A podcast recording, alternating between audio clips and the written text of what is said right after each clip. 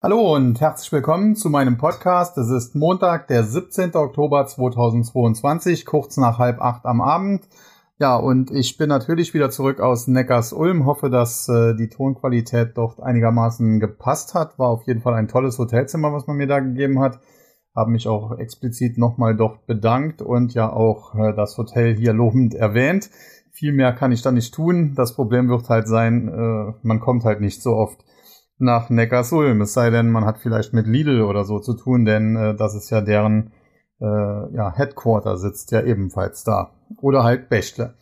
Naja, äh, ich möchte es heute auch erneut äh, ganz kurz halten, obwohl ich inzwischen wieder vollständig hergestellt bin, die Erkältung also vorübergezogen ist. Man muss sagen, das hat relativ lange gedauert, bestimmt zwei Wochen.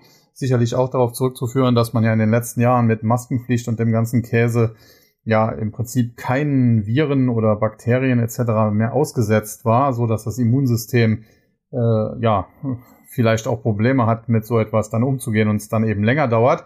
Aber sei es wie es sei, aktuell steigen ja in Deutschland die Inzidenzen wieder, wobei auch ganz interessant ist, äh, dass in den Ländern, die sehr liberal mit äh, Covid oder Corona umgegangen sind, äh, wie beispielsweise Großbritannien oder Schweden, da sieht es eigentlich heutzutage deutlich besser aus. Vielleicht sind die einfach durchseucht und ja, sei es wie es sei.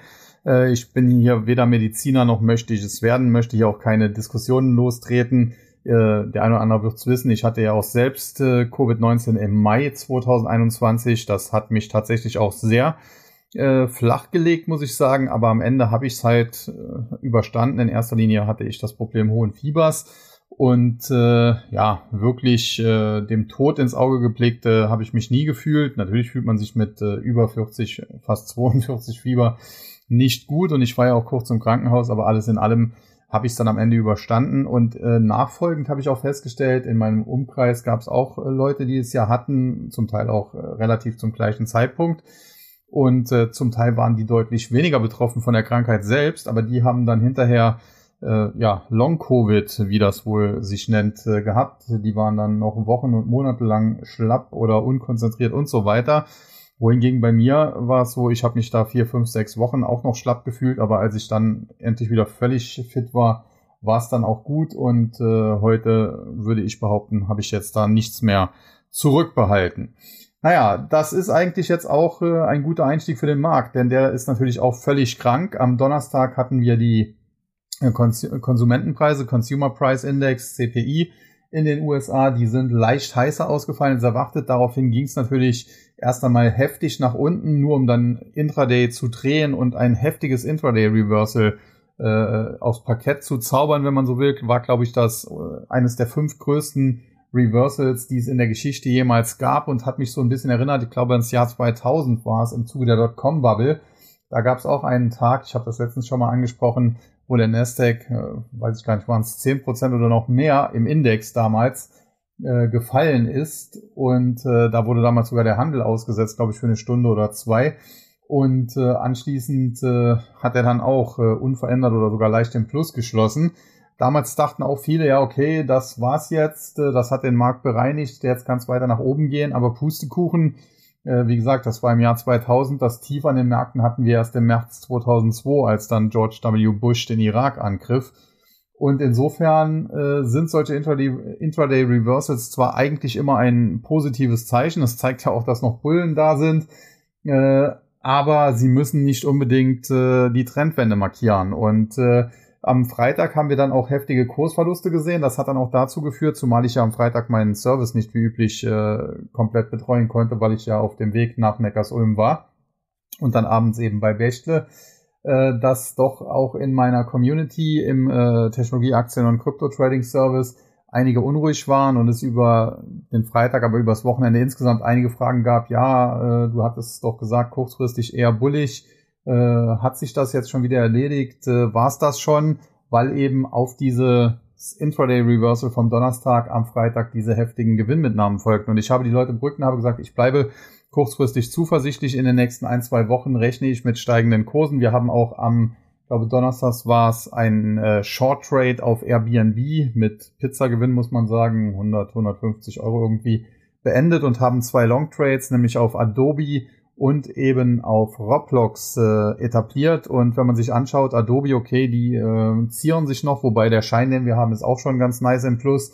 Aber insbesondere Roblox zieht heute natürlich voll durch, ein Plus von über 20 Prozent, auch über 40 Dollar. Und wenn sie das bis zum äh, Ende halten können, dann hätten wir sogar ein gleich ein Anschlusskaufsignal, was die Aktie auch noch in Richtung 48 bis 50 Dollar treiben könnte. Ansonsten stehen heute Abend natürlich dann auch noch die Quartalszahlen von Netflix wohl auf dem Programm. Da gibt's auch schon Fragen, wie ich die bewerte oder wie, was ich da erwarte. Da muss ich sagen, ich habe da eigentlich keine großen Erwartungen. Das Problem ist halt, äh, Netflix wird aus meiner Sicht jetzt keine überragend guten Zahlen melden, aber eben auch keine grottenschlechten. Und äh, man wird wahrscheinlich so in etwa im Rahmen der Erwartungen liegen, ob jetzt ein bisschen drüber oder ein bisschen drunter. Äh, und was der Markt dann am Ende daraus macht, das ist auch so ein bisschen Glücksspiel. Man kann natürlich auf der einen Seite daraus machen, okay, die Aktie ist ja von 700 auf äh, 240, 250 gefallen. Da ist schon einiges eingepreist. Vielleicht ist es jetzt doch nicht so schlimm und äh, dann geht sie nach oben. Man kann natürlich auch daraus machen, ja, es läuft halt äh, nach wie vor nicht rund und äh, Konjunkturschwäche und hier und da und dort und äh, dann geht's vielleicht nach unten. Also das ist im Moment reines Glücksspiel, deswegen ich bin ohnehin niemand, der auf Quartalszahlen wettet, wenn man so will, oder darauf tradet. Äh, das ist auch wie Münzwerfen. Äh, ich habe da eigentlich keine großen Erwartungen. Ich warte einfach ab, was Netflix da liefert und charttechnisch ist die Lage eigentlich ziemlich klar. Die Aktie hat einen charttechnischen Widerstand bei ziemlich genau 250 Dollar. Da ist sie zuletzt mehrfach hingelaufen, aber immer, immer gescheitert. Und wenn sie es schafft, über die 250 Dollar zu steigen, nachhaltig, also nicht nur auf 251,13 oder so, sondern schon Richtung 256, 258 vielleicht, äh, dann kriegen wir eigentlich ein charttechnisches Kaufsignal, das die Aktie auch in Richtung 300 Dollar treiben könnte. Dennoch, selbst wenn das so passiert und man diesen Trade macht und dann auf den fahrenden Zug in dem Fall aufspringt, sollte man sich immer relativ eng absichern. Im aktuellen Marktumfeld kann das äh, schon morgen anders aussehen als heute. Und äh, wir hatten zum Beispiel vor ein paar Wochen, da muss man auch mal über Fehler sprechen, äh, die man gemacht hat, äh, einen Long Trade im Tag auf Shopify und der lief eigentlich super an. Die Aktie war über 40 Dollar nach oben ausgebrochen. Wir sind draufgesprungen bei, glaube ich, 42 und nach äh, einer halben Stunde war der Schein dick im Plus, weil die Aktie halt durchgelaufen ist bis auf 45, fast 46. Und dann gab es aber ein Intraday Reversal. Die Aktie schloss, glaube ich, bei 40 und äh, fiel danach ins Bodenlose. Wir hatten dann Gott sei Dank irgendwann die Reißleine gezogen äh, und haben so einen Totalverlust immerhin vermeiden können. Aber das kann eben passieren, äh, gerade in solch einem verrückten Marktumfeld mit sehr, sehr schnellen Bewegungen, quasi wie so ein Hase äh, der da zickzack äh, durch die Wiese läuft. So läuft äh, aktuell der Aktienmarkt auch. Und äh, da sollte man definitiv immer aufpassen, wenn man da Positionen eingeht, egal ob auf der Long- oder auf der Short-Seite, dass man sich absichert, dass man da nicht ins offene Messer läuft, dass man keine Totalverluste produziert, beziehungsweise wenn man denn sagt, okay, ich kann einen Totalverlust in Kauf nehmen, dass man dementsprechend die Position nicht zu groß nimmt. Und das war auch so ein Problem im TAC. Da gab es dann zwei, drei Neulinge. Äh, da war ein Trade äh, gemacht. Das TAC-Depot hat fast 120.000 Euro. Und äh, da wurden 1500 riskiert. Also ja, ein bisschen mehr wie ein Prozent des gesamten Depots. Und diese Neulinge haben das dann nachgemacht, indem sie mit ihren, keine Ahnung, 5.000 oder 10.000 Euro All-In gegangen sind. Das ist natürlich völliger Blödsinn. Das muss man natürlich dann anpassen. Also wenn man im äh, TAC bei einem 120.000 Euro Depot äh, 1 oder 1,2 Prozent riskiert, dann bedeutet das eben bei einem 10.000 Euro Depot, dass man dementsprechend kleinere Positionen eingehen muss. Und äh, eigentlich dachte ich, dass äh, man so schlau auch selber sein könnte, dass man da nicht all in geht, gerade bei Hebelprodukten. Äh, aber das war, glaube ich, ein, zwei Mal nicht der Fall. Das tut mir im Nachhinein auch tatsächlich leid, muss man sagen. Äh, deswegen auch an dieser Stelle der Hinweis, damit das äh, ja nicht nochmal vorkommt wenn es denn auch so passiert ist, weil gibt ja auch viele, die dann einfach immer nur gerne, äh, ja, da, weiß ich nicht, äh, stänkern wollen, dass man wegen irgendwelcher Tipps jetzt äh, Geld verloren hat und so weiter, was auch immer das dann bringen soll.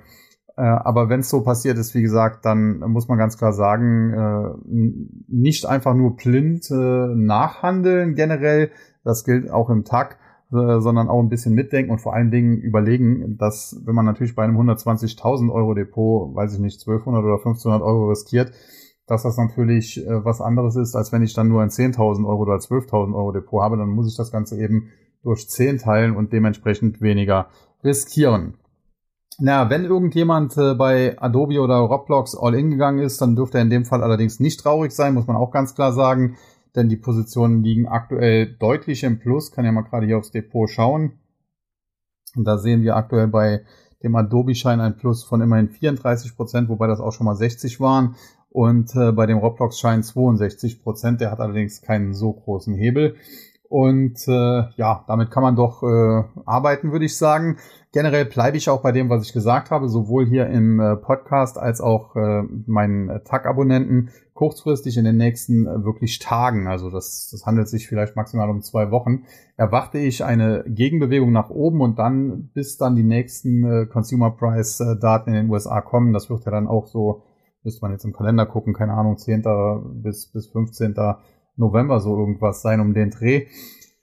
Äh, bis dahin könnte es dann auch nochmal runtergehen, weil man vielleicht Angst hat, dass die Daten wieder heißer reinkommen als erwartet. Und äh, jetzt möchte ich aber an dieser Stelle auch nochmal auf die letzten Daten ein bisschen eingehen, denn die lagen, wie gesagt, über den Erwartungen, aber da muss man auch sagen, ganz minimal. Also die Erwartungen 8,1 Prozent in der Headline Inflation, äh, 8,2 Prozent wurde gemeldet, lag auf den ersten Blick natürlich darüber. Jetzt muss man aber wissen, die Amerikaner rechnen immer das, was sie bisher haben, aufs Jahr hoch und äh, dann wird natürlich auch gerundet, also 8,14 würde zu 8,1 werden und 8,16 würde schon zu 8,2 werden. Hab jetzt die Details gar nicht mehr angeguckt, weil es mir eigentlich äh, nicht so wichtig ist.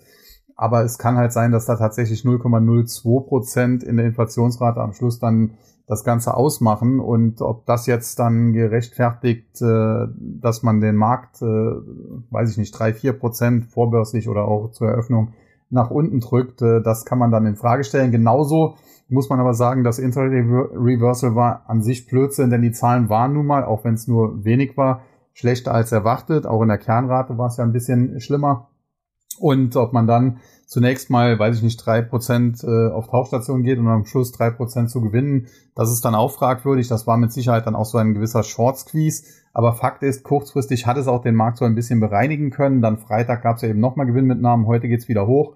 Und alles in allem spricht das dafür, dass wir kurzfristig eine kleine Entlastungsrallye sehen. Aber wie gesagt, das ist eine Sache von Tagen, maximal zwei Wochen, eher weniger. Und anschließend sollte es nochmal nach unten gehen. Die Frage ist halt, wie tief geht's da nach unten? Und da glaube ich, dass wir wahrscheinlich so im Bereich 10.500 äh, im Nasdaq 100 gute Chancen haben, dass das erstmal halten könnte.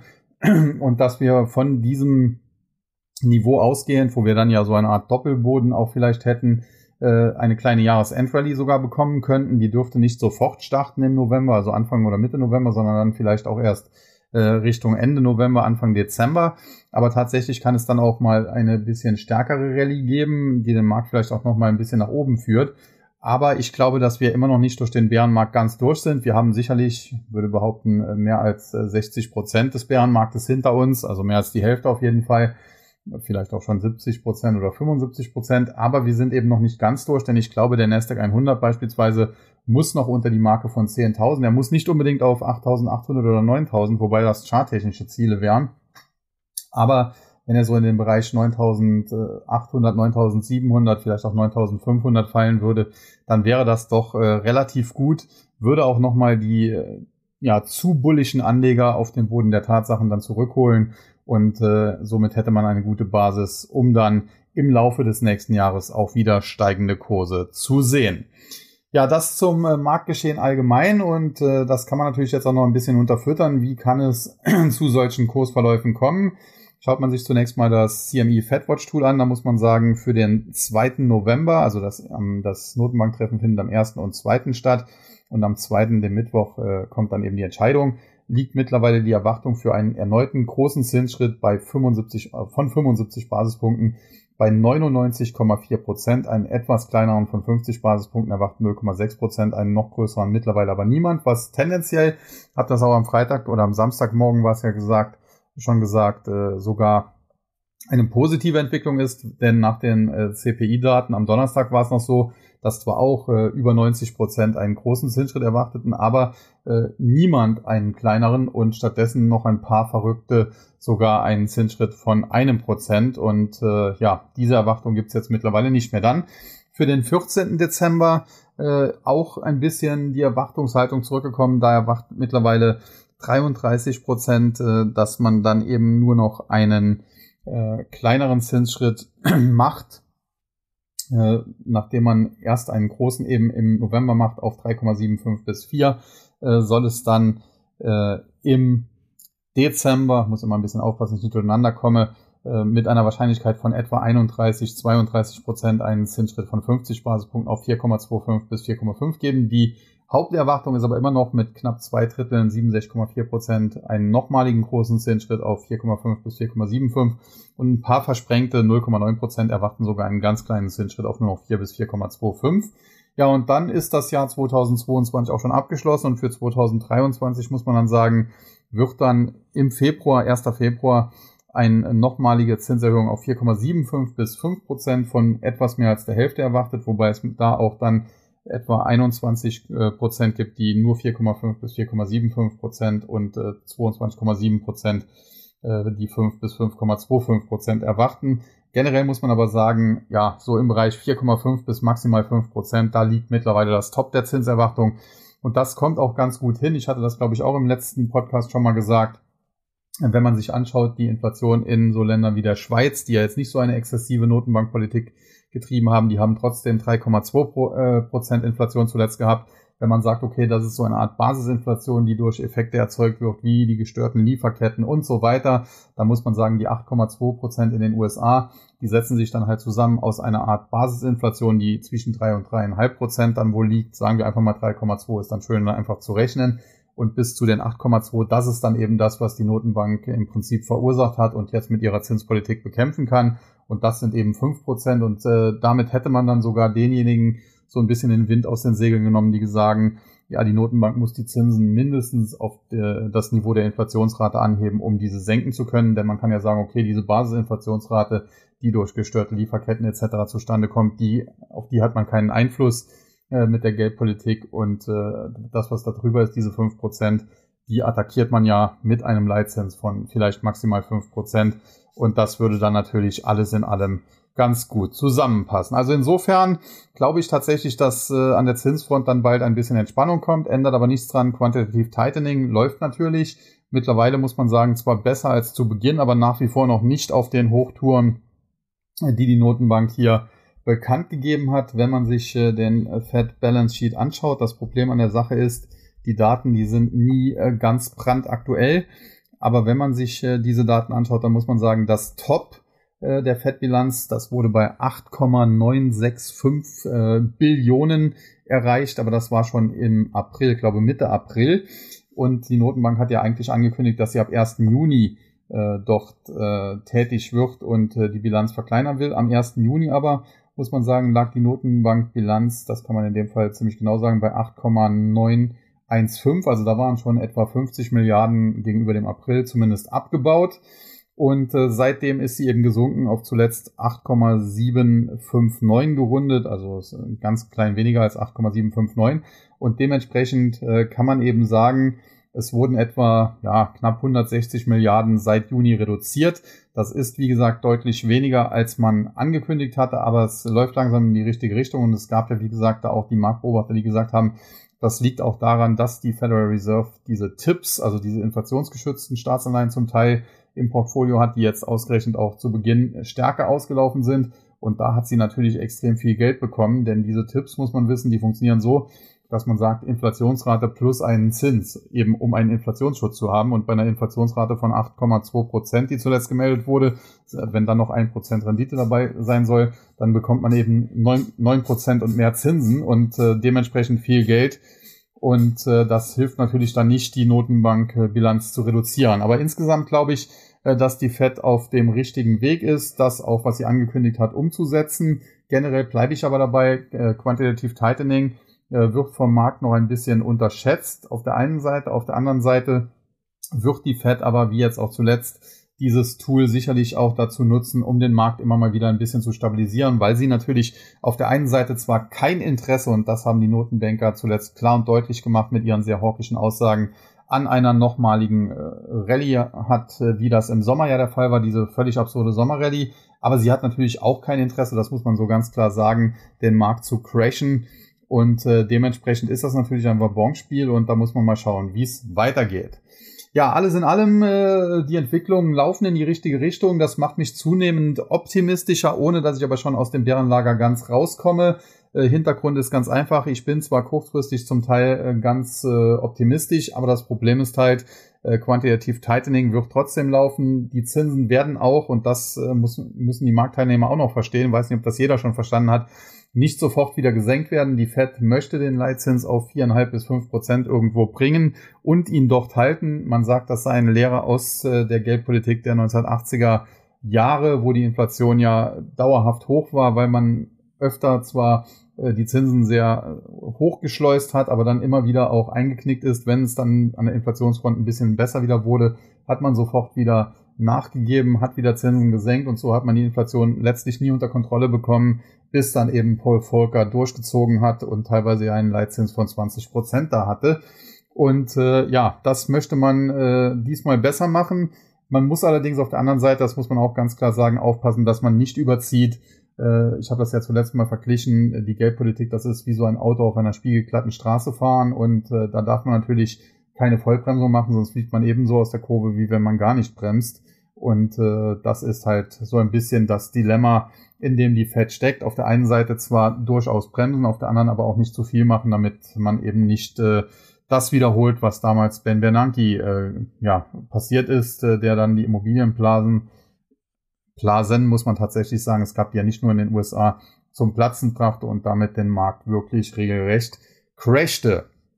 Ja, aber aktuell kurzfristig äh, ist eben die Zeit auch ein bisschen optimistischer zu sein, ohne wie gesagt gleich äh, generell schon ins Bullenlager zu wechseln. Ich glaube, dass wir nach unten noch ein bisschen Luft haben und äh, da auch noch fallende Kurse sehen. Ansonsten, was nach wie vor auffällig ist, ich habe das zuletzt auch schon mal thematisiert, ist, dass die Kryptowährungen eigentlich immer gut die Markttendenz vorgeben. Also äh, jetzt aber das Wochenende hielt sich Bitcoin und Co. einigermaßen stabil und dann gestern Abend ging es sogar leicht nach oben von 19.100 auf 19.300 und zack, heute geht's dann an der Börse auch tendenziell eher nach oben.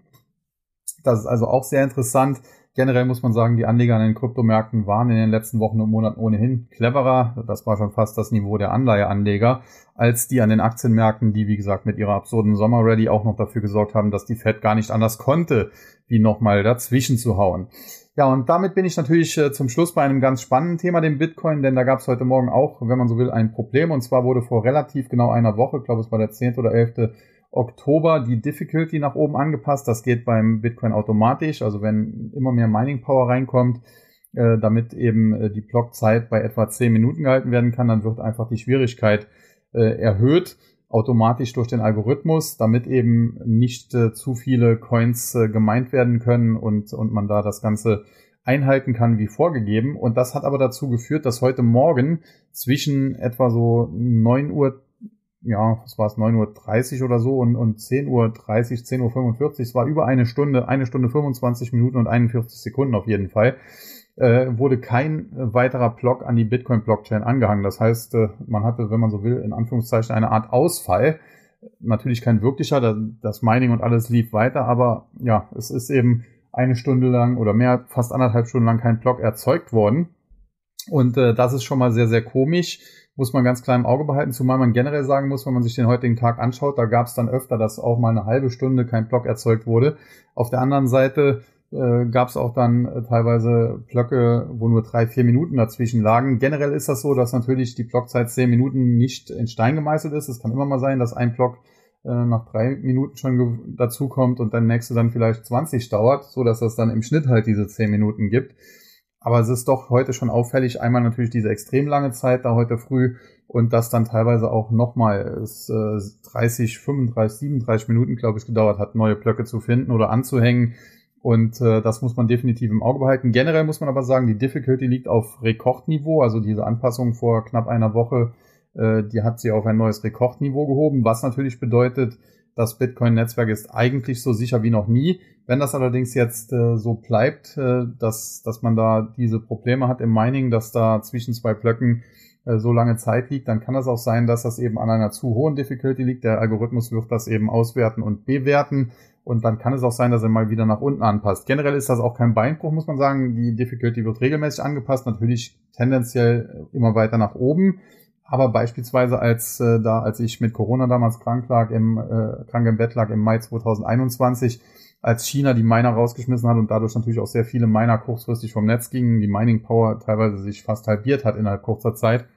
Da hat der Algorithmus natürlich auch damals reagiert, hat sofort die Difficulty deutlich äh, zurückgefahren. Ja, und äh, dann kamen eben die Miner, die dann nach Kasachstan und weiß der Geil wohin ausge, äh, ausgewichen sind, wieder ans Netz und sie wurde dann anschließend wieder nach oben geschleust. Also insofern, es ist jetzt äh, nicht in dem Sinne problematisch, dass man Angst haben müsste. Es ist jetzt auch kein Hack der Blockchain oder all so ein Kram, aber es ist definitiv natürlich eine Sache, die man beobachten sollte.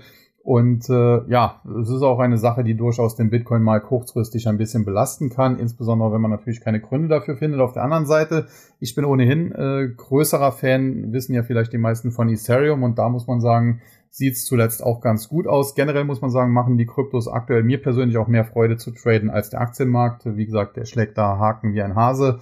Denn Kryptos machen das auch, aber bei denen ist man das halt gewöhnt, da weiß man das halt.